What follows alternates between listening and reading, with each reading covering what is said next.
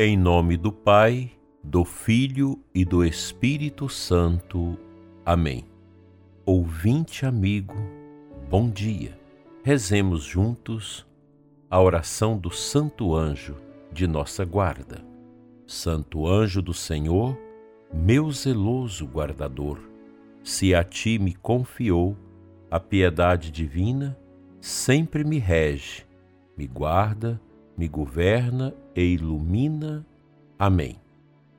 Cumprimento você com esse grande desejo de que a paz que vem de Deus pelas mãos de Nossa Senhora encha seu coração de santa alegria nesse dia 12 de dezembro, dia que nós celebramos a Santíssima Virgem Maria, a Senhora de Guadalupe.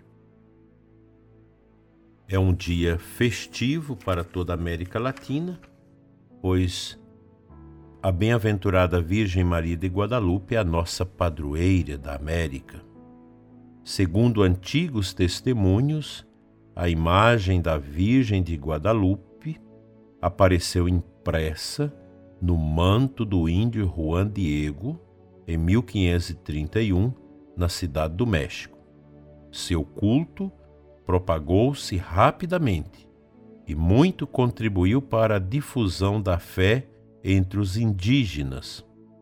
Em 1754, Bento XIV confirmou o patrocínio da Virgem de Guadalupe sobre toda a Nova Espanha, do Arizona até a Costa Rica.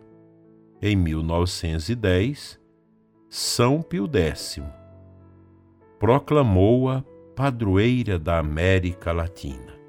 Salve Maria Imaculada, que a Virgem Santíssima interceda por você, prezado ouvinte, por todos nós, para que possamos viver intensamente esse advento carregado de obras de misericórdia.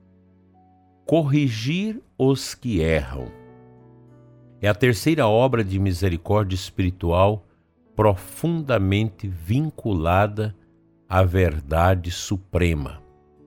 O Senhor Jesus Cristo libertou o homem de todo e qualquer erro. A história da salvação mostra-nos a revelação do amor misericordioso de Deus, que sempre vai ao encontro do homem também quando constantemente insiste em deixar-se guiar por sua debilidade.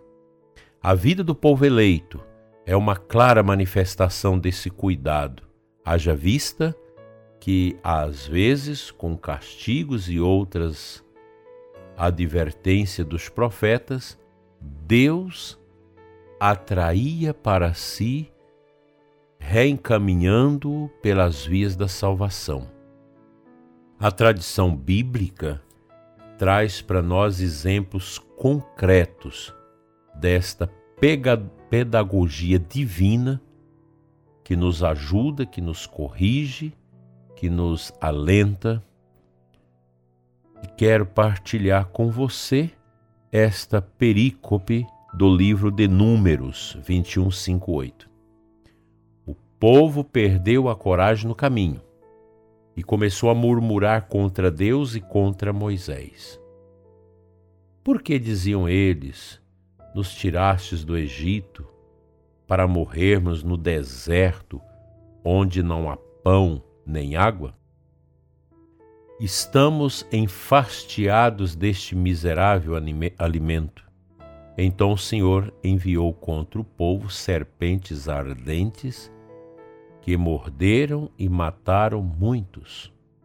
O povo veio a Moisés e disse-lhe: Pecamos, murmurando contra o Senhor e contra ti. Roga ao Senhor que afaste de nós essas serpentes.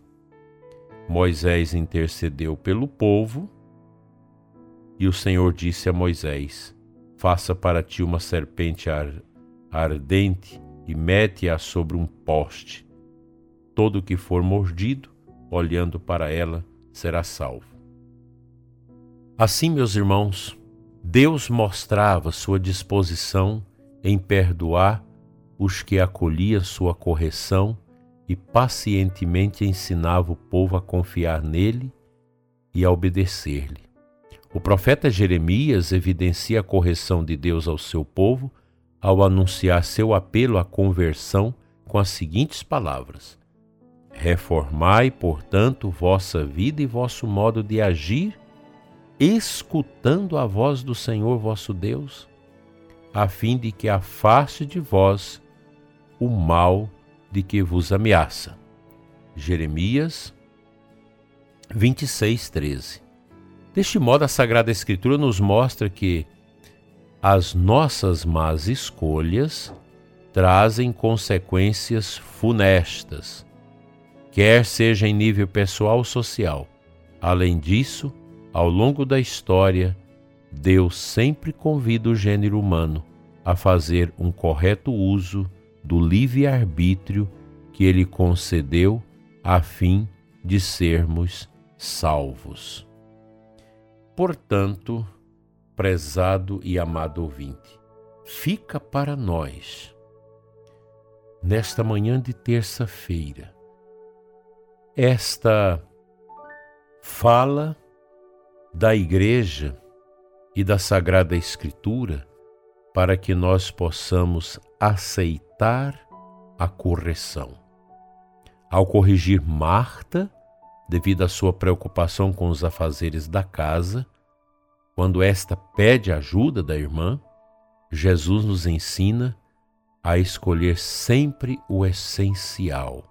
Marta, Marta, andas muito inquieta e te preocupas com muitas coisas. No entanto, uma só coisa é necessária. Maria escolheu a boa parte que não lhe será tirada. Está lá no capítulo 10 de Lucas 41 em diante. Penso, dileto ouvinte, que esta obra de misericórdia ela tem um caminho duplo, como as outras na nossa vida. Nos corrige e corrigidos e equilibrados nos incita a corrigir os que precisam.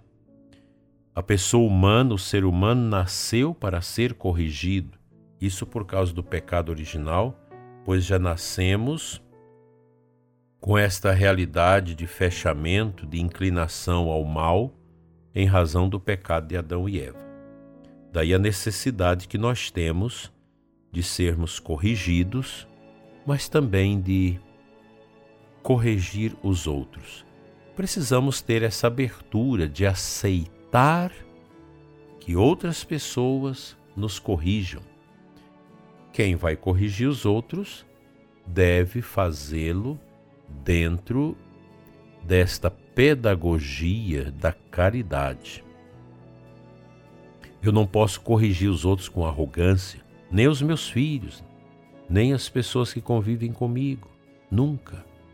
A arrogância espanta a verdade.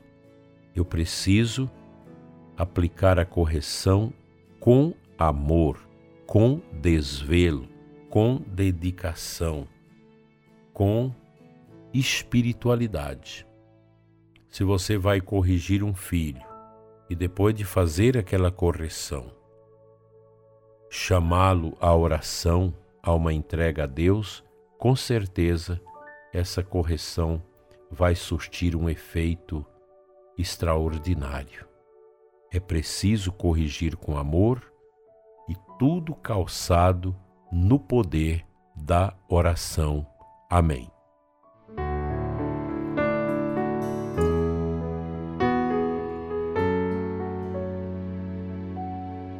O Evangelho da celebração de hoje, que é uma festa, nos apresenta Lucas 1, 39 47. No final do texto, nós temos as seguintes palavras: Bem-aventurada aquela que acreditou, porque será cumprido o que o Senhor lhe prometeu. Então Maria disse: A minha alma engrandece o Senhor, e o meu espírito se alegra em Deus, meu Salvador. Nestas breves palavras de Nossa Senhora, podemos encontrar substanciosamente o que nós necessitamos para fazermos a vontade de Deus. O ser humano deve, convertido, é claro, deve antes de tudo dar a Deus a noção de grandeza, reconhecer que Deus é mais, que Ele está acima de todos nós, engrandecer a Deus com a nossa consciência que temos dele como Senhor, como nosso Salvador. Nossa Senhora fez isso. A minha alma engrandece o Senhor. E o meu espírito se alegra em Deus, meu Salvador. Quanta gente triste em nossos tempos. Outro dia, um padre me relatava esse absurdo que nós estamos vivendo, que é o ser humano carregado de tristeza, de desolação. Isso não é de Deus, isso não agrada a Deus, pois em meio às trevas, às dificuldades, às provações, pense, prezado ouvinte, comigo, um dia após o outro vai espargindo a nuvem triste de problemas e tristezas que se abate sobre nós constantemente. Saiba que nosso Senhor nos corrige no tempo, essa obra de misericórdia, corrigir os que erram. Nosso Senhor realiza esse trabalho tocando nosso coração pelo Espírito Santo e vamos vendo através dos gestos dos outros, das realidades, que somos chamados à correção profunda de nós mesmos para não cairmos nesta tentação do vazio, da tristeza, da desordem interior.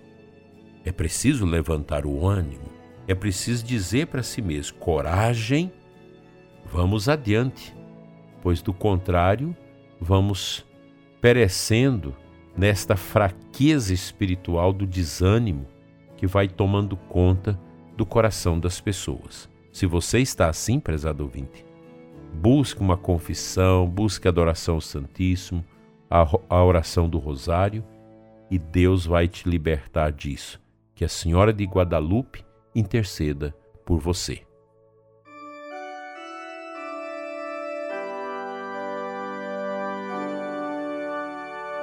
Senhor nosso Deus e Pai, assim como Nossa Senhora de Guadalupe deixou sua imagem no manto de Juan Diego, que a imagem de Maria, a serva, obediente e fiel, seja estampada em nossos corações, para que na simplicidade da vida, na profundidade da fé, possamos encontrar sempre um sentido para nossas vidas, especialmente um sentido para as dores, tormentos, perseguições e tristezas que encontramos no dia a dia de nossas existências.